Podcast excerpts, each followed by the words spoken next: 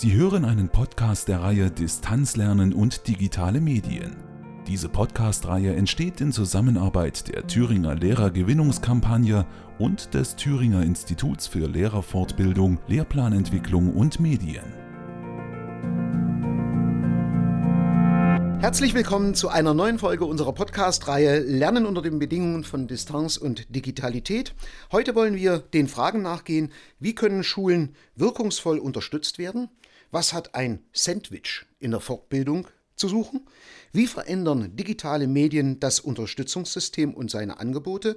Und was ist eigentlich ein BEMO? Diesen Fragen spüren wir heute nach mit Frau Dr. Baumgart. Frau Dr. Baumgart leitet das Referat USIS am TILM und ist somit maßgeblich für das Thüringer Unterstützungssystem zuständig. Herzlich willkommen, Frau Dr. Baumgart. Ebenfalls herzlich willkommen. Vielen Dank für die Einladung. Frau Dr. Baumgart, ich hatte es gerade in der Anmoderation gesagt, Sie leiten das Referat USIS. Was ist denn dieses ominöse USIS? Hinter dem USIS verbergen sich, wie eigentlich der Name es schon sagt, die Unterstützungsangebote für unsere Lehrkräfte an den Schulen. Das beinhaltet unter anderem Angebote zur Unterstützung der Unterrichtsentwicklung, aber eben auch Angebote zur Begleitung von Entwicklungs- und Veränderungsprozessen an der gesamten Schule als Organisation. Wenn man so will, unterstützt das Unterstützungssystem die Schulentwicklung in der Trias von Unterrichtsentwicklung, Organisationsentwicklung und Personalentwicklung, denn das Personal wird ja qualifiziert. Und wer macht das? Wer sind die Akteure in diesem USIS? Ja, da gibt es zwei große Gruppen der Beraterinnen und Berater des Unterstützungssystems. Das sind zum einen die Fachberaterinnen und Fachberater und zum anderen die Beraterinnen und Berater für Schulentwicklung währenddem die Fachberaterinnen und Fachberater den Unterricht fokussieren, also maßgeblich Ideen hineingeben, Unterstützungsangebote, äh, Reflexionen zu Unterricht geben, sind die Berater für Schulentwicklung unterwegs, um Prozesse zu begleiten, also die Schule als Ganzes auch über einen längeren Zeitraum zu begleiten. Und das alles ist angesiedelt seit 2016 am Thüringer Lehrerfortbildungsinstitut, am TILM. Und wie Sie schon sagten, das ist der Arbeitsbereich, in dem ich tätig bin. Also kann ich mir als Lehrer jetzt, wenn ich fachliche Unterstützung brauche, Rat bei einem sogenannten Fachberater holen? Mhm. Und wenn ich jetzt, sagen wir mal, als Schulleiter die Schule voranbringen will, an wen wende ich mich dann? Ja, das sind die Beraterinnen und Berater für Schulentwicklung. Da kann sich aber auch die Steuergruppe zum Beispiel hinwenden oder äh, Entwicklungsteams oder auch äh, Gruppen, die eben besondere Themen im Blick haben. Also alles, was einen längeren und die gesamte Schule betreffenden Veränderungsprozess in den Blick nimmt. Jetzt lautet ja das Motto unserer Podcast-Reihe Lernen in der Distanz und in der Digitalität. Was hat dieses Motto Lernen in der Distanz und in der Digitalität eigentlich mit dem USIS zu tun, mit dem Unterstützungssystem? Ja, sehr viel sogar, denn nicht nur die Schülerinnen und Schüler lernen, auch die Lehrerinnen und Lehrer lernen. Man sagt ja lebenslang. Das heißt, wir bewegen uns hier in einem gewissen Mehrebenensystem. Die Schülerinnen und Schüler lernen im Unterricht, die Lehrerinnen und Lehrer lernen in den Lehrerfortbildungen und die Lehrerfortbildner, also die Beraterinnen und Berater im Unterstützungssystem, lernen in den ihnen gebotenen Fortbildungsveranstaltungen. Wir sagen dazu in den USIS-Qualifizierungen. Ja, und all die ändern sich, wenn man digital arbeitet und in Distanz. Letztendlich soll es ja beim Schüler ankommen. Das heißt, die Schüler sollen unterstützt werden im Lernen, im häuslichen Lernen, in Distanz, im Umgang mit digitalen Medien. Dazu müssen es die Lehrerinnen und Lehrer in ihrer Kompetenzentwicklung beachten, müssen sich also selbst fit machen und qualifizieren. Und dazu dienen die Angebote unserer Beraterinnen und Berater im Unterstützungssystem, die nun selbst wiederum selbst qualifiziert werden für diese neue Aufgabe. Und Sie können sich sicher vorstellen, dass so etwas nicht mit einer Nachmittagsveranstaltung passiert oder mit einer Eintagesveranstaltung.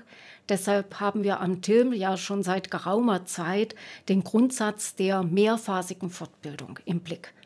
Das bedeutet, dass sich nach einer Inputphase eine Erprobungsphase anschließt. Das heißt, es wird all das, was man im Input gehört und gelernt hat, praktisch angewendet.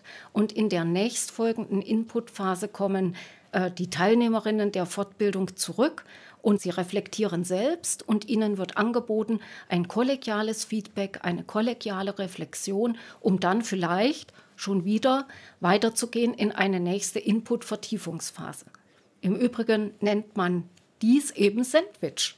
Ah, jetzt sind wir beim berühmten, jetzt sind wir, jetzt sind wir beim berühmten Sandwich. Mhm. mhm. Ich möchte aber noch zu meiner vorherigen Frage noch mal kurz zurückgehen. Sie haben sehr viel berichtet von Lernen in der Distanz, Lernen in der Digitalität. Ja. Äh, wie hat sich da die Fortbildung verändert?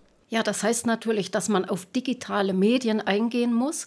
Und in den Fortbildungen, das ist mir auch sehr wichtig, geht es nicht nur um Technikschulung, sondern es geht eben auch darum, dass wir pädagogische, didaktische Konzepte in dieser anderen, veränderten Art des Unterrichtens bedenken und in den Fortbildungen beleuchten, in die Tiefe gehen, Vorteile, Nachteile besprechen. Was hat Wirkung? Was zielt auf das Lernen der Schülerinnen und Schüler ab? Denn darum geht es, Lernen zu befördern der Schülerinnen und Schüler. Das ist die Endadressatenstelle mit dem natürlich dahinterliegenden Ziel, dass die Leistungen der Schülerinnen und Schüler sich verbessern, bestmöglich. Hat sich durch die Digitalität auch die Form der Fortbildung für die Berater verändert? Ja, natürlich. Also in diesem Falle werden die digitalen Medien selbst angewendet. Da spielt natürlich die Distanz auch mit dazu.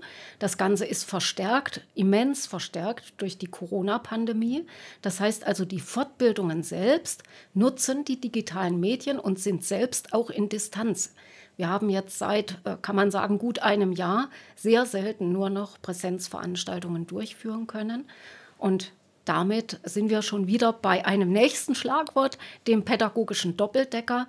All das, was also die Lehrerinnen und Lehrer mit ihren Schülern praktizieren müssen im häuslichen Lernen, erlernen sie selbst, aber auch selbst in solchen Veranstaltungen, die eben auch in Distanz stattfinden. Und das ist die Herausforderung vor unseren äh, Beraterinnen und Beratern des Unterstützungssystems, sich umzustellen.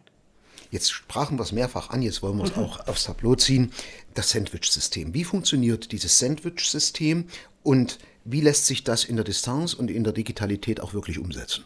Ja, das Sandwich-System oder sagen wir das Modell ist ja entwickelt worden unter anderem von Professor Diethelm Wahl.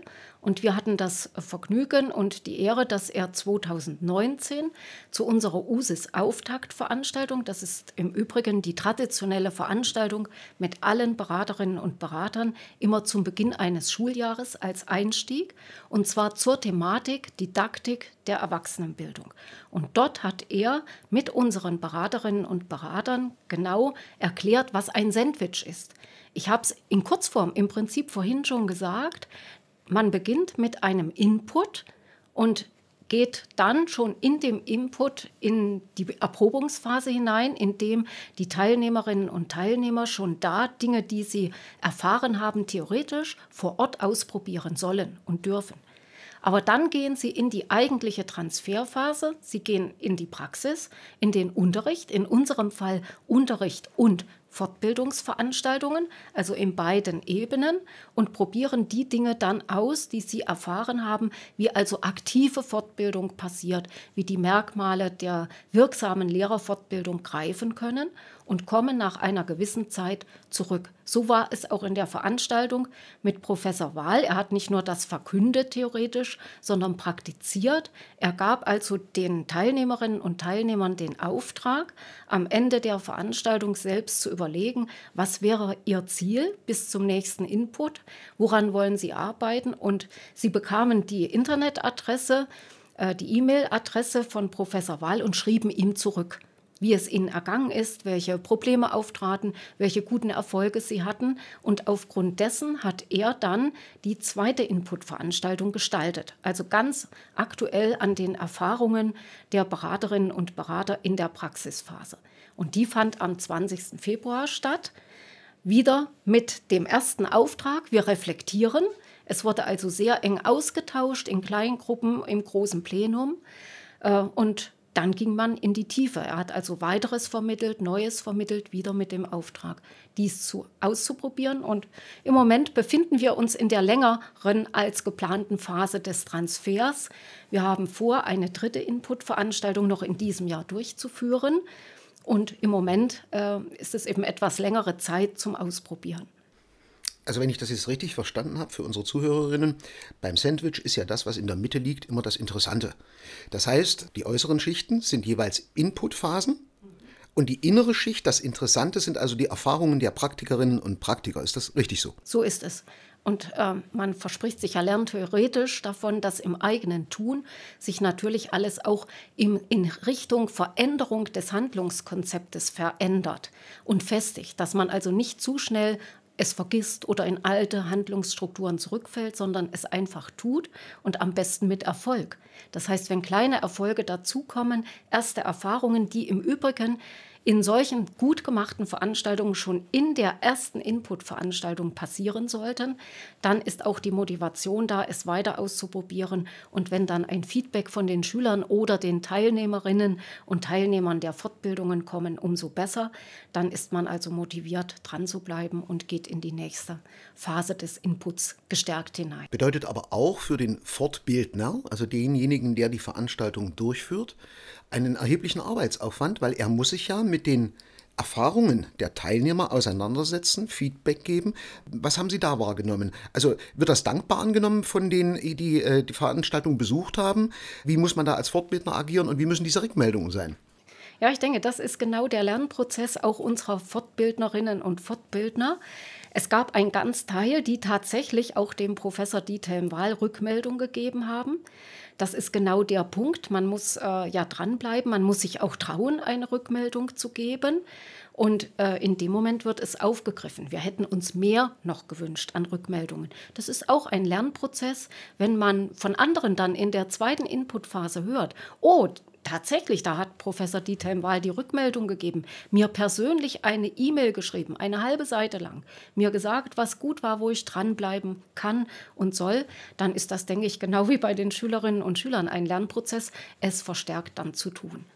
Ist ja auch ein Grundsatz der Erwachsenendidaktik, dass man den, der einem da gegenüber sitzt, ernst nimmt und dann auch wirklich das hält, was man versprochen hat. Jetzt hatten Sie im äh, vorhergehenden Ausführungen mehrfach von wirksamer Fortbildung gesprochen. Wie werden denn die Merkmale wirksamer Lehrerfortbildung jetzt unter den Bedingungen von Distanz und Digitalität überhaupt umgesetzt? Geht das? Ja, ich denke, das geht sehr wohl. Wir haben oder berufen uns hier unter anderem auf den Professor Frank Lipowski von der Universität in Kassel er ist ja einer der renommiertesten Forscher und Wissenschaftler auf dem Gebiet der Lehrerfortbildung. Und wir hatten auch da die Möglichkeit und äh, ja, die Situation, dass wir den Professor Lipowski 2018 zu unserer äh, Auftaktveranstaltung als Hauptredner begrüßen konnten. Und in diesem Falle ging es genau um die Merkmale, die zu einer wirksamen Lehrerfortbildung führen. Auch da spielte schon die Digitalität eine Rolle. Aber heute ist natürlich nach einem Jahr Distanzunterricht und Corona-Einschränkungen das Thematik noch bedeutsamer geworden. Und Professor Lipowski hat sich mit dieser Thematik und seinen Merkmalen in der letzten Zeit sehr intensiv beschäftigt. Und es ist gerade vor kurzem taufrisch sein Leitfaden veröffentlicht worden, sein aktueller Leitfaden, in dem es darum geht, seine Merkmale nochmal zu beleuchten unter dem Aspekt von Distanz und Digitalität. Und ich durfte in einem Workshop mitarbeiten im Oktober 2020. Da stellte er diesen Leitfaden einer Gruppe von Expertinnen und Experten vor. Wir konnten also erste Meinungen äußern, Fragen äußern, Hinweise geben. Und das war äußerst interessant. Und für mich gibt es im Prinzip zwei Grundaussagen. Zum einen die Grundaussage, dass eine Veranstaltung, die online abläuft, nicht von der Wirkung her eingeschränkter ist als eine Veranstaltung, die face-to-face -face stattfindet, also die in Präsenz stattfindet. Diese Grundaussage trifft Professor Lipowski aufgrund seiner Beobachtungen, seiner Forschungen auch in diesem Leitfaden, in dem aktuellen Leitfaden. Und die zweite Grundaussage, die ich herausnehme, ist, dass seine Merkmale, die Merkmale, die ja auch sehr deckungsgleich mit anderen Forschern sind, die es ja da auch gibt, auch im ausländischen Bereich, dass diese Merkmale auch in der Distanz und mit digitalen äh, Formaten, in digitalen Formaten weiterhin Bestand haben und es äußerst interessant ist, eine Veranstaltung, die online läuft, unter diesen Merkmalen im Vorhinein und auch im Nachhinein zu betrachten, weil man kommt zu Erkenntnissen, die man ohne die Merkmale vielleicht eben nicht hätte. Es ist eine andere Fortbildung. Jetzt können ja Fortbildungen auf verschiedenen Ebenen wirken. Wir wollen vielleicht mit der einen Fortbildung Wissen vermitteln, mit der anderen Fortbildung wollen wir Haltungen oder mentale Modelle verändern, mit der dritten Fortbildung vielleicht das Lehrerhandeln und mit der vierten das unterrichtliche Handeln und schließlich Erfolge der Schüler. Wie können denn Merkmale wirksamer Lehrerfortbildung wirklich umgesetzt werden? Könnten Sie uns das an ein, zwei Beispielen mal erläutern? Mhm. Ich denke, sie zielen also umgesetzt werden auch in Distanz, Richtig. also auch in Online-Fortbildungen. Ja. Ja, genau. Also wenn wir davon ausgehen, dass ähm, wir von zehn Merkmalen, in dem Falle von Professor Lipowski sprechen, dann sind die ersten Merkmale, fünf an der Zahl, eher orientiert auf relevante Themen der Fortbildung.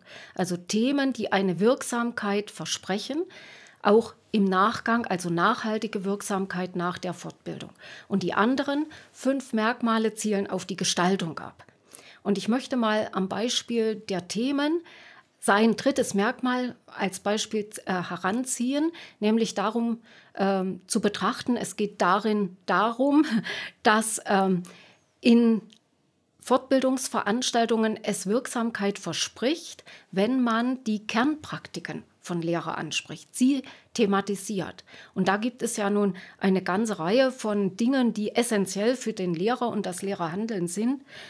Unter anderem, ich möchte mal einige nennen, das Erklären von Sachverhalten oder auch äh, die Unterrichtsgesprächsführung, die lernförderliche Aufgabenstellung oder auch anregende Lernfragen zu stellen, Lernstände motivierend einzuschätzen oder auch ein, ein Feedback zu geben, was ein Weiterlernen befördert. Ich nehme mal ein, eines dieser Kernpraktiken heraus, nämlich das Erklären von Sachverhalten. Wenn das Erklären von Sachverhalten im Mittelpunkt einer Fortbildung stehen sollte, um Wirksamkeit dann auch zu versprechen, weil es ganz einfach hautnahes Geschehen des täglichen Unterrichtens ist, das Ganze in der Fortbildung aber online passiert dann kann zum Beispiel ich mir vorstellen, dass dies passiert an Erklärvideos, die heutzutage im häuslichen Lernen ja sehr häufig eingesetzt werden, weil man eben, und da ist der Doppeldecker wieder, als Lehrer dann ja auch nicht mehr vor dem Schüler steht und erklärt, und in der Fortbildung, die ja hilfreich sein soll für die Gestaltung des häuslichen Lernens, kann man zum Beispiel Erklärvideos, verschiedene Beispiele einblenden, kann gute Videos zeigen, schlechtere Videos, kann genau gucken, was zu beachten ist, wenn viele Lehrer, die es ja selbst tun, ein solches Erklärvideo entsteht, worauf sollte ich achten? Und das geht online genauso zu machen. Oder ist ein Thema, was jetzt im Online-Unterricht eben eine Rolle spielt, was vielleicht zuvor auch nicht der Fall war. Oder ich nehme noch ein Beispiel äh, der Kernpraktiken äh, Gesprächsführung. Wenn Gesprächsführung zum Thema gemacht wird und ich bin nicht mit den Teilnehmerinnen und Teilnehmern der Fortbildung äh, präsent, im Geschehen, sondern eben online, kann ich mir ganz gut vorstellen, dass man auch hier an Audio- oder Videosequenzen arbeitet von Gesprächen, diese analysiert, Gesprächsregeln beleuchtet oder auch ein Rollenspiel in dieser Online-Veranstaltung durchführt, dass sich ein, zwei, drei Teilnehmer bereit erklären, eben ein solches Rollenspiel geht ohne weiteres auch in einer Online- Veranstaltung im Seminar in einer Videokonferenz führen, die anderen geben Feedback. Theorie-Input dazu und dann wird analysiert, was an diesem Beispiel eben gut oder weniger gut war. Oder man kann Dinge mitbringen aus der sogenannten Zwischenphase des Sandwiches, aus der Transferphase. Man hat seine eigenen Gesprächsführungen, weil man daran arbeiten will, mitgebracht als Aufnahme, als Videosequenz und spielt diese dann ein. Das heißt also, eine ganze Reihe von Möglichkeiten sind aus meiner Sicht gegeben, diese Merkmale, in dem Fall waren es die Kernpraktiken des Lehrers, an wiederum zwei Beispielen, in solchen Veranstaltungen in den Mittelpunkt zu setzen und nicht theoretisch Abhandlungen zu tätigen. Ich könnte auch noch auf ein Beispiel eingehen äh, der Gestaltung, also der anderen fünf Merkmale. Ich glaube, ich habe schon einiges jetzt gesagt und das möchte ich auch nicht wiederholen zu diesem Ablauf von Input, Erprobungsphase und äh, Reflexionsphase. Das ist, denke ich mal, ein ganz wichtiges der fünf Gestaltungsmerkmale. Ein weiteres Merkmal ist die Fortbildungsdauer schon immer, also in Präsenz, aber eben auch in Online-Veranstaltungen, dass sie entscheidend ist für die Wirksamkeit. Und ich finde, gerade bei Online-Veranstaltungen spielt das eine entscheidende Rolle. Hier gibt es ja das Motto von Professor Lipowski, dass eine Fortbildungsveranstaltung so kurz wie möglich und so lang wie nötig sein muss, um also genau abzuwägen, was können die Teilnehmerinnen und Teilnehmer wirklich auch bei der Stange halten, um gut dabei zu sein. Und einen Wechsel zu bieten in solchen Online-Veranstaltungen gibt es meist eine Inputphase. Hier genau und gerade da aufzupassen, dass sie nicht zu lange ist, denn online erfordert es noch mehr Konzentration, als wenn ich in Präsenz da bin. Also zu schauen, dass da Zeiten eingehalten werden, dass Abwechslung kommt, dass also aktive Phasen folgen. Und das geht online. Also ich kann durchaus in der Videokonferenz, in dem Online-Seminar, in Gruppenräumen arbeiten lassen, in kleinen Gruppen an direkten Aufgabenstellungen. Es sollen Produkte entstehen, also Aktivphasen und auch Entspannung mal etwas zur Auflockerung einbinden, ein kleines Video zeigen, eine kleine Übung machen und auf Pausen aufpassen. Auch gerade in solchen Veranstaltungen. Ich habe mitunter zweitägige äh, große Seminare online mitgemacht und dort fand ich es toll, wie man dann sehr bewusst und gezielt und konsequent die Pausen eingehalten hat, auch mal längere Pausen äh, mitzudenken und dann zu sagen, weg vom Bildschirm. Und Vor- und Nachbereitung mitzudenken. Also man kann natürlich wie wir das auch in unserer USIS Auftaktveranstaltung gemacht haben, wie so eine Art vorbereitende Hausaufgabe. Das waren ja Videos unserer eigentlich äh, sonst live vorgetragenen ähm, Vorträge und Reden einblenden oder einspielen zur Verfügung stellen, damit also die Teilnehmer im Vorab schon sich damit beschäftigen und auch zu schauen, was passiert danach. Sind wir wieder beim Sandwich, es nicht einfach mit dem Abschalten von der Konferenz sein zu lassen, sondern Aufträge zu geben, sich wieder zu treffen. Da Sie es jetzt zweimal erwähnt haben, stehe ich natürlich gegenüber unseren Zuhörerinnen in der Bringeschuld. Was ist denn ein Doppeldecker? ja, ein Doppeldecker ist, äh, dass man das, was man tun möchte, schon selbst tut. Und jetzt beziehe ich es auf die Fortbildung.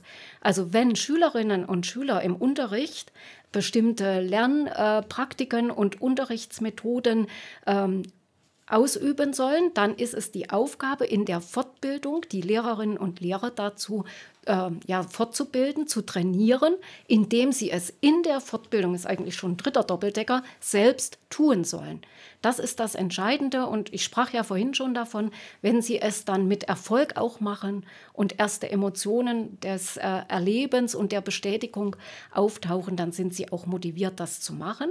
Und ein Merkmal, um gleich mal wieder ein Merkmal noch einzubinden, ist unter anderem dies am fachgebundenen Thema zu tun. Also nicht einfach so drüber denkend, losgelöst, sondern gleich an der Fachthematik, mit der ja jeder Lehrer und jede Lehrerin zu tun hat, diese Thematik zu behandeln oder auch fächerübergreifend, das ist natürlich auch denkbar, aber an einer Sache bleiben. Dann ist das ein sehr guter Doppeldecker. Sie berichten ja nun von großen Präsenzveranstaltungen, unter anderem die mit äh, Professor Wahl. Das wird wohl die letzte gewesen sein, die Sie im Februar in Präsenz durchgeführt haben.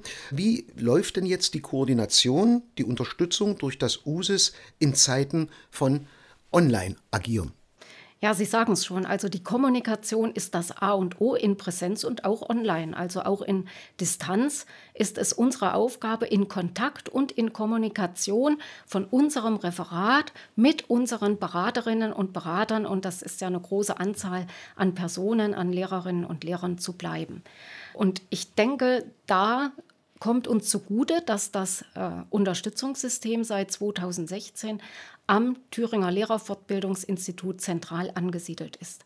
Weil jetzt kommen von hier und auch in dieser Zeit der Krise, der Pandemie, kommen alle Informationen, die notwendig sind für die Gestaltung von Fortbildungen durch unsere Beraterinnen und Berater zentral.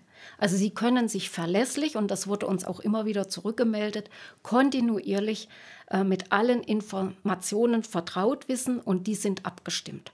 Und umgekehrt können alle Beraterinnen und Berater ihre Fragen an einer zentralen Stelle loswerden und wir geben auch dann abgestimmte, einheitliche und nicht komplett unterschiedlich konträre Antworten, sodass sie eine gute Orientierung auch in dieser, würde ich mal sagen, schweren Zeit haben und hatten.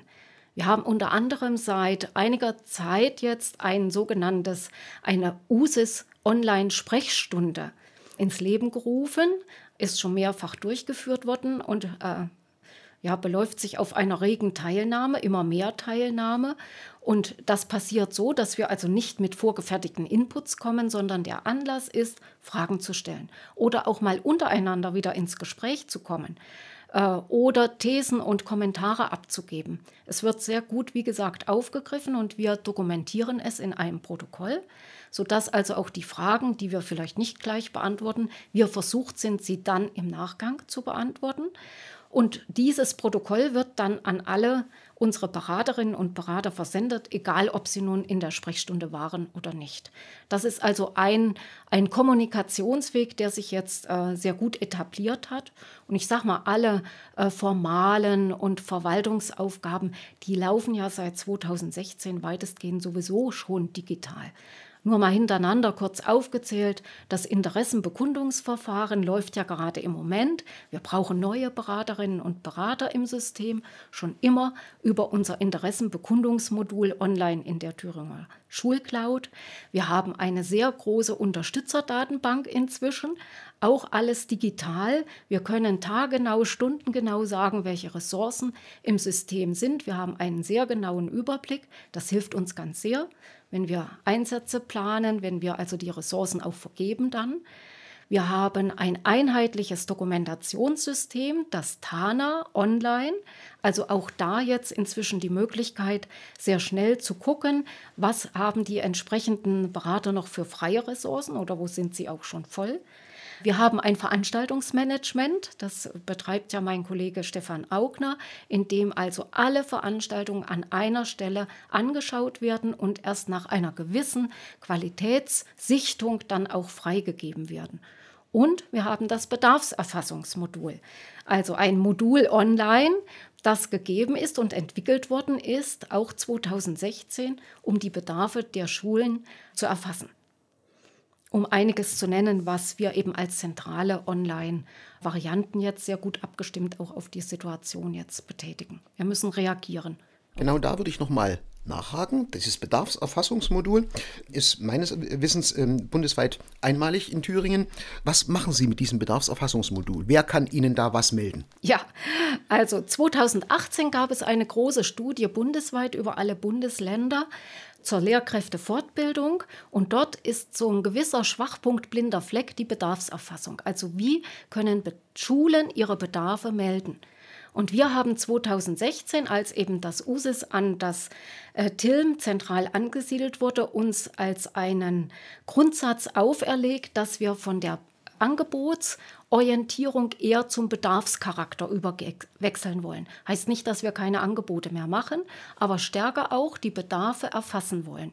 Und dazu gibt es ein entwickeltes Modul online. Das passiert folgendermaßen, dass eine Schulleitung oder delegierte Personen im Thüringer Schulportal auf ihrem Schulporträt anklicken können in der linken Navigationsleiste Bedarfe erfassen, Fortbildungsbedarfe.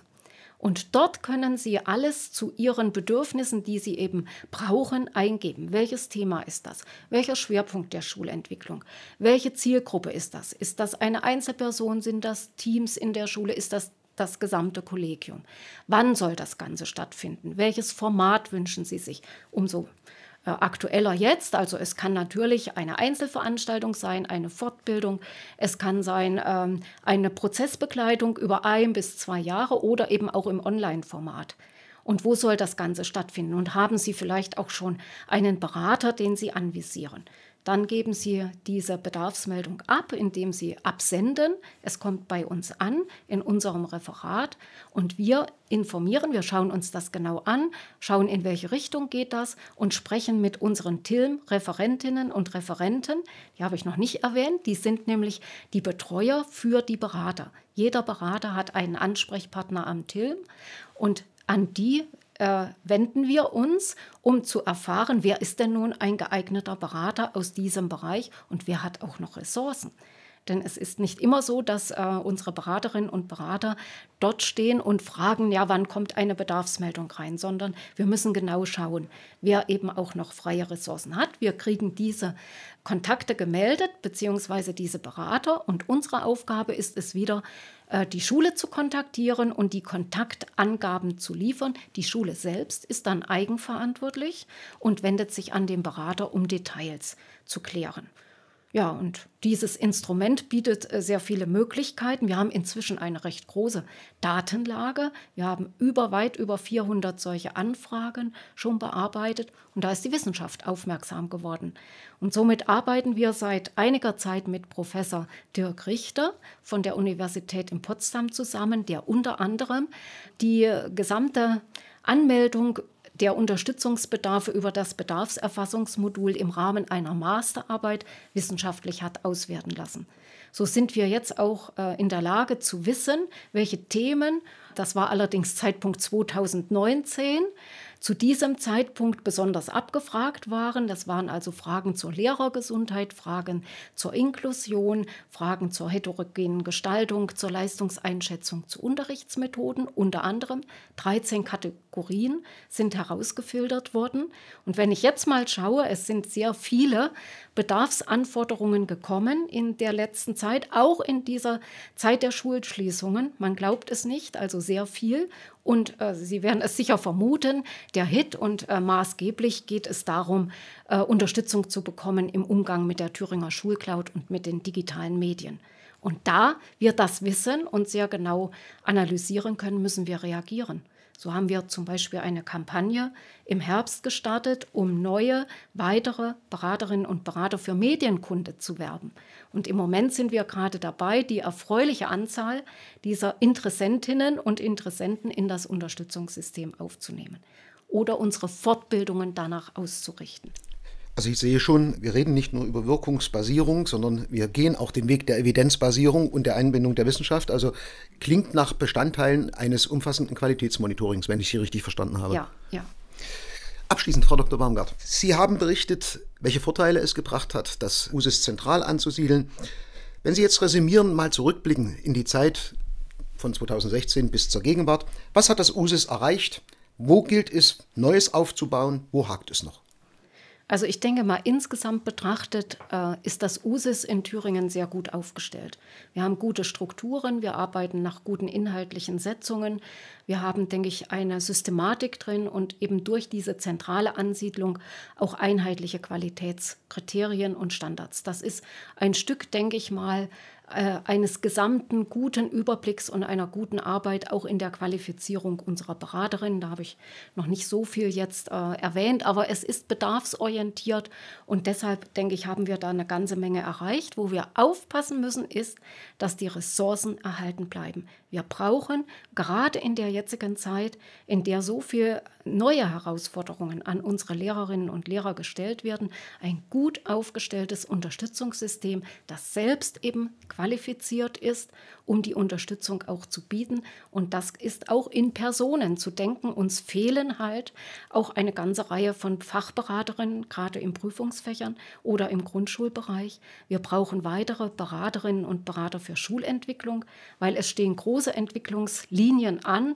Ich will nur mal die Initiative Schulerfolg nennen.